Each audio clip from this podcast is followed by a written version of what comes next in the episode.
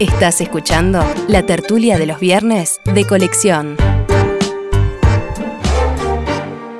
Compartimos una nueva mesa, una nueva tertulia de colección. En este caso nos vamos hasta el año 2013 cuando debatían allí sus ideas, sus opiniones, Juan Grompone, Carlos Maggi, Matilde Rodríguez Larreta y Mauricio Rosenkopf.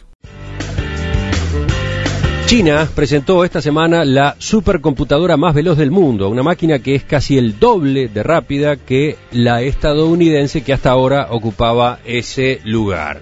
La Universidad Nacional de Tecnología de Defensa de China, institución que tuvo a su cargo la construcción de esta máquina, anunció que eh, el aparato tiene capacidad para ejecutar de manera sostenida 33,86 petaflops por segundo, Juan, explícanos esto. Bien, eh, la palabra petaflops es un neologismo, ni que hablar, que está compuesto por dos palabras. Primero, peta. Peta es una mala, mala traducción del penta, en griego, que quiere decir cinco. En el sistema de, unidades internacionales hay prefijos para las cantidades grandes, ¿no? Y para las cantidades pequeñas también. Como por ejemplo mega. Uno usa megabyte lo corrientemente. Giga también eh, se ha vuelto frecuente por la capacidad de los discos. Mega quiere decir millón, giga quiere decir mil millones, pero hay prefijos más grandes. Por ejemplo, tera quiere decir millón de millones y peta quiere decir mil millón de millones. Bien. 10 a la 15. De ahí, en realidad quiere decir la potencia 5 de mil. Por eso viene penta, el de peta, ¿no? De acuerdo. Entonces, eso quiere decir mil millón de millones de flops. ¿Y qué son los flops? ¿Qué son los flops? FLOPS es una contracción de Floating Point Operation, es decir, operación numérica, de cálculo numérico. Es una operación de cálculo numérico, de número decimal, para vamos a decirlo. Entonces, lo que quiere decir es que esta computadora puede hacer 34 miles de millones de cálculos con las cuatro operaciones mm, elementales, las cuatro operaciones suma, resta, multiplicación y división entre números. Y eso es lo que quiere decir, es una, medida de velocidad de la computadora. ¿Y qué importancia tiene que se haya creado esta tan rápida ahora? Porque es una carrera, ¿no? Es, es, una carrera que está corriendo desde hace años. No es una carrera, es una necesidad. Es decir, la construcción de supercomputadoras sirve para predecir el tiempo, por ejemplo, y para usos militares. Entonces, ¿qué lo, ¿cómo se hace una computadora de estas grandes? Una computadora grande es una enorme cantidad de computadoras más chicas. Es decir, es un problema de recursos económicos y entonces se llena un salón con cientos o miles o decenas de miles de computadoras más pequeñas que trabajan a la vez.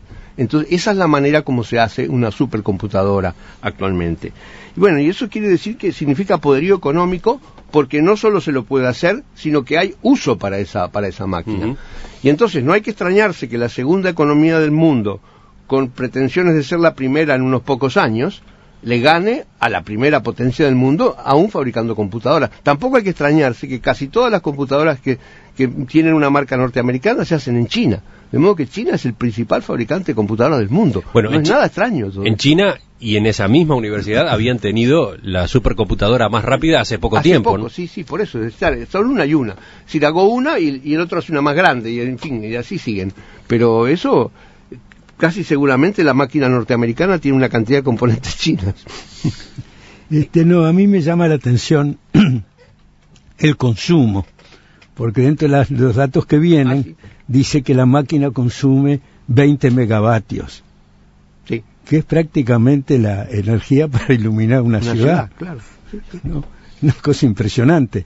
Y está hecho, por lo que acabas de decir, por la acumulación de máquinas este, conocidas, que no son extraordinarias, sino que se acumulan y trabajan una, una, sobre la base de la otra, ¿no? Y da ese resultado de los billones, de los 33 billones por segundo. Y otra cosa que me merece una, una consideración mucho más importante que esta es que estas máquinas pueden hacer la maravilla de la velocidad, pero no agregan al universo absolutamente nada. nada. El único que sigue manteniendo la capacidad de agregarle algo al universo es la mente humana. Por ahora. Y el pensador de, pensador de está tranquilo, ¿no? Como dice, como dice divinamente Antonio Machado tomándole el pelo a Kant, dice, ¿no? Este, eh, como es que dice, Tartarín en Königsberg, con, la, con, la, con el puño en la mejilla, con el puño en la mejilla, todo lo llegó a saber, ¿no? Este, tranquilo, ¿no? Es decir, un tipo creador, un tipo pensador, es un tipo lento y profundo. Y esto es una cosa, una velocidad desesperada y superficial para realizar nada más que las cuatro operaciones básicas. Matilde, ¿cómo te agarra esta noticia? A ti, justo en el momento en que tu laptop se descompuso. Exactamente, exactamente, me desborda. Pero creo, me, me, pregunto, ¿China está ocupando el lugar de Japón en esa, en esa competencia con los Estados Unidos en la parte tecnológica? Ya lo superó lejos, ¿no? Superó lejos. Claro, pero digamos, durante mucho tiempo fue ja Japón la competencia real. Bueno, en esto de la supercomputadora, Japón tiene sus logros también. Sí, sí, por supuesto. Sí. Integra, el, el, Integra el, club. el, el tridente que vaya arriba. Sí, ¿no? la que quedó atrás es Europa, ¿no? Europa, sí, notoriamente, claro. Mauricio. No, yo estoy trancado todavía en la tabla de multiplicar. Tengo dificultades con la del 7, con toda esta información. No sé, seguramente van a encontrar alguna eh, aplicación científica, no sé cómo se traducirá esto a la utilidad salvo el de los cálculos. Este, seguramente que sí, pero eh, totalmente me desborda y además me impresiona Juan cuando eh, explica con tanta solvencia un tema de esta naturaleza yo que en materia de computación he llegado a aprenderla y apagarla con gran solvencia. Juan, ¿querías agregar algo? No, simplemente el fenómeno de chinito crece, como decía el, el Sí, viejo programa de, Spalter, de sí. Spalter, ¿no?